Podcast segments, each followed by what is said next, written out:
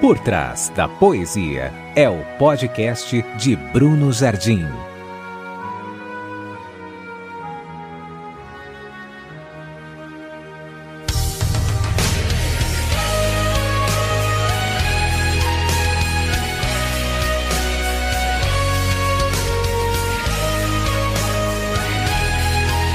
Aqui o poético e o profético se juntam na tentativa de desvendar o que há por trás de cada poesia.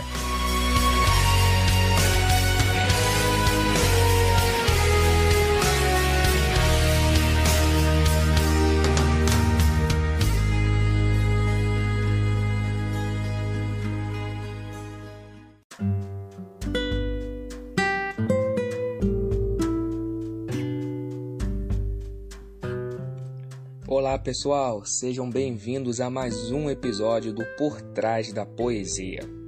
E a poesia de hoje ela diz o seguinte: A fé faz com que a imaginação de Deus chegue até nós.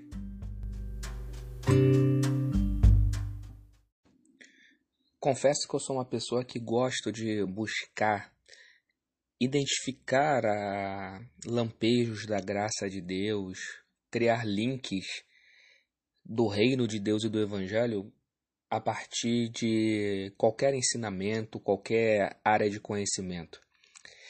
Eu lembro-me uma vez eu lendo um livro sobre Albert Einstein, que tem como título O Cosmo de Einstein. Nesse livro, eu lendo sobre os grandes homens né, da, da física, Albert Einstein, Isaac Newton, e dentre eles eu li a respeito de Maxwell. Maxwell foi um físico e matemático britânico.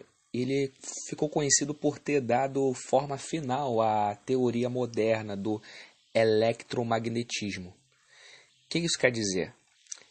A partir de oito equações, ele conseguiu estruturar aquilo que ficou conhecido como as equações de Maxwell onde ele destrincha ali a fórmula da luz.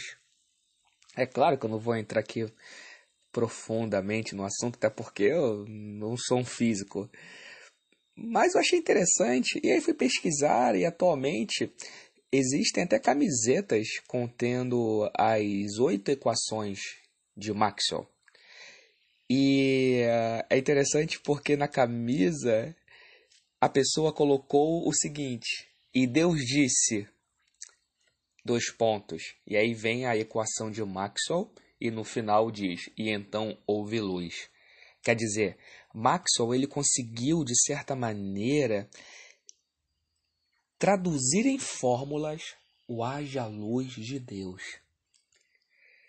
E recentemente, lendo o texto de Gênesis capítulo 1, no verso 3, quando disse Deus, haja luz e houve luz, eu reparei que apenas um ponto e vírgula separa a ordem haja da execução houve. Mas você consegue imaginar, para para pensar, quantos processos foram desencadeados neste meio termo? Entre o momento em que ocorreu a ordem divina para que houvesse luz e o momento em que de fato houve luz. É claro que eu não vou aqui me atrever a tentar explicar a equação de Maxwell ou todos os processos que foram desencadeados neste hiato entre o haja e o houve. Mas eu gostaria de tomar este fato como um pano de fundo para evidenciar o seguinte: entre o desejo e o realizar existe um meio. Este haja luz de Deus é uma ordem que ainda ecoa em nossos dias. Antes da luz existir no mundo concreto, dela se tornar a real, primeiro ela nasce no campo da imaginação. Não é à toa que a lâmpada ela é conhecida e usada até como sinônimo de boa ideia e criatividade. Já viu nos desenhos animados, quando o personagem tem uma ideia, aparece uma lâmpadazinha na cabeça dele? Pois a lâmpada é energia, é luz. Ideias e criatividade são resultantes do funcionamento do cérebro, que age por meio de descargas elétricas. É energia pura, é um haja luz, é um boom em nossa mente. este haja luz dos dias atuais são ordenados no campo da nossa subjetividade, em nossas mentes. Diariamente Deus nos incomoda e nos provoca para que algo aconteça. É interessante notar que a matéria-prima divina usada para a criação foi a palavra. Por meio dela, do nada, Deus cria os céus, que é o mundo espiritual, e a terra, o mundo material. Mas a partir do momento que céus e terra são criados do nada, a partir da palavra, tudo o que surge em seguida é criado em cima de algo que já existe. Sabe o que isso se chama? Criatividade. Sim, criatividade é esta capacidade de conectar. É incrível porque Deus, além de criador, ele também é criativo. Como criador, ele cria céus e terra do nada, pela palavra. Como criativo, ele transforma e expande a criação a partir de algo já existente pois a criatividade ela é um atributo divino compartilhado com a humanidade. E não devemos subestimar este poder criativo que Deus depositou em nós. Na maioria das vezes queremos que a luz ela se materialize, que nossos desejos se tornem reais o quanto antes, como se fosse um esfregar na lâmpada mágica do gênio de Aladim. Porém, não queremos antes ouvir a ordem de Deus para que haja luz. Nós não podemos queimar etapa. Lá em Romanos 10, no versículo 17, Paulo vai dizer que, de sorte que a fé é pelo ouvir, e ouvir pela palavra de Deus. A mesma palavra que foi matéria-prima para criar céus e terra, preste atenção, é a mesma que hoje é utilizada para que haja luz em nossa mente e ainda nos presenteia com a fé, que por sua vez nos conecta à vontade de Deus. A fé faz com que a imaginação de Deus chegue até nós para tornar-se em ação. Olha que coisa incrível! Porém, precisamos estar conectados com o desejo de Deus, saber qual é a ordem para que então possamos materializá-la conforme a sua vontade. Só que atualmente temos invertidos esta ordem. Busca-se primeiramente mudar o visível e depois o invisível. Priorizamos a mudança superficial, da forma, do rótulo, em detrimento de uma mudança substancial do conteúdo. Pois não basta reformatação, tem que existir reformulação. Portanto, o haja luz, ele diz respeito ao campo das ideias, do planejamento, da imaginação.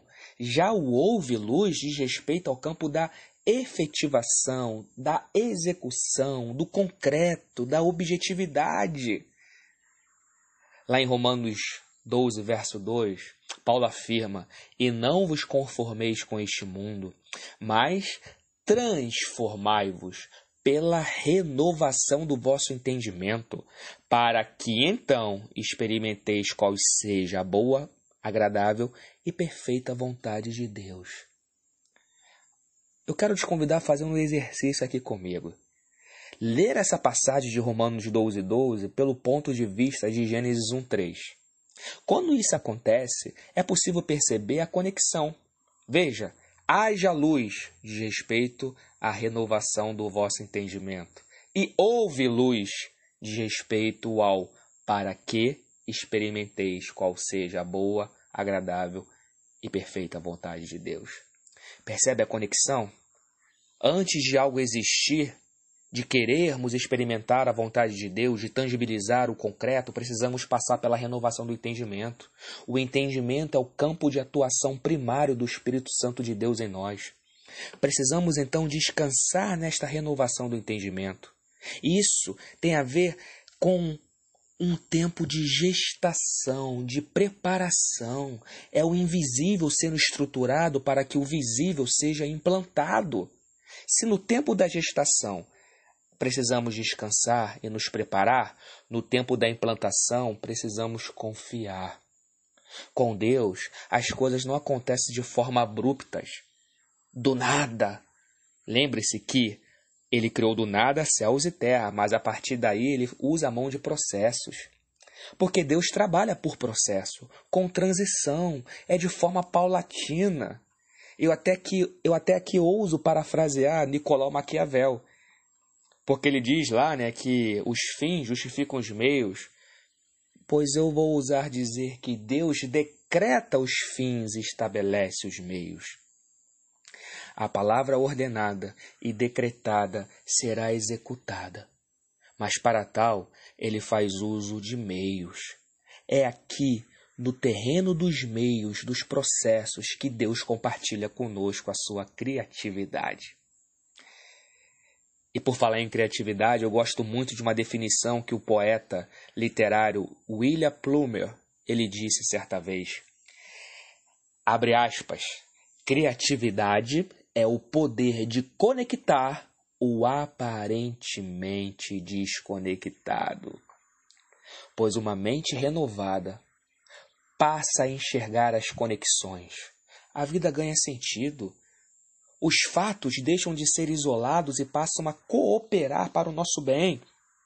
Ainda que tudo em nossa volta nos leve a pensar que as coisas estão fora de controle, desconectadas, mas a confiança naquele que começou a boa obra e é fiel para completá-la faz com que a gente tenha certeza de que o mais ele fará.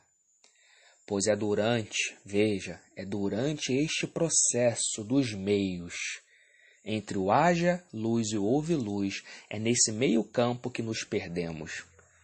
Pois assim como é difícil, eu diria, para um leigo como eu, compreender todo o processo da luz contido nas equações de Maxwell, Assim também é para o homem natural compreender os meios subversivos utilizados por Deus para materializar sua vontade em nossas vidas. Descanse, pois o Deus que faz a ordenação é o mesmo que envia a provisão para que haja a execução.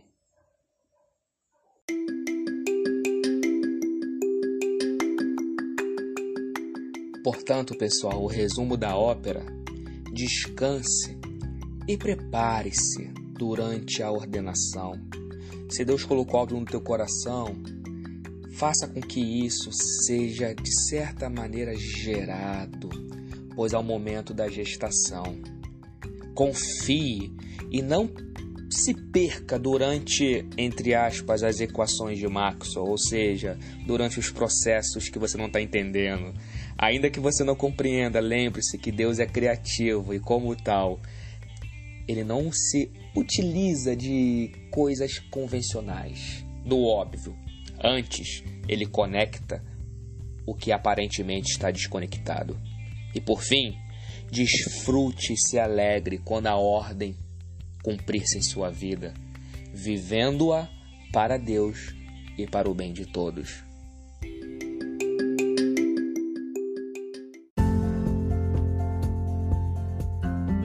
É isso aí, pessoal. Este foi mais um episódio do Por Trás da Poesia. Aproveitem para seguir os nossos perfis nas redes sociais. O link encontra-se na descrição deste episódio. E até a próxima. Um forte abraço.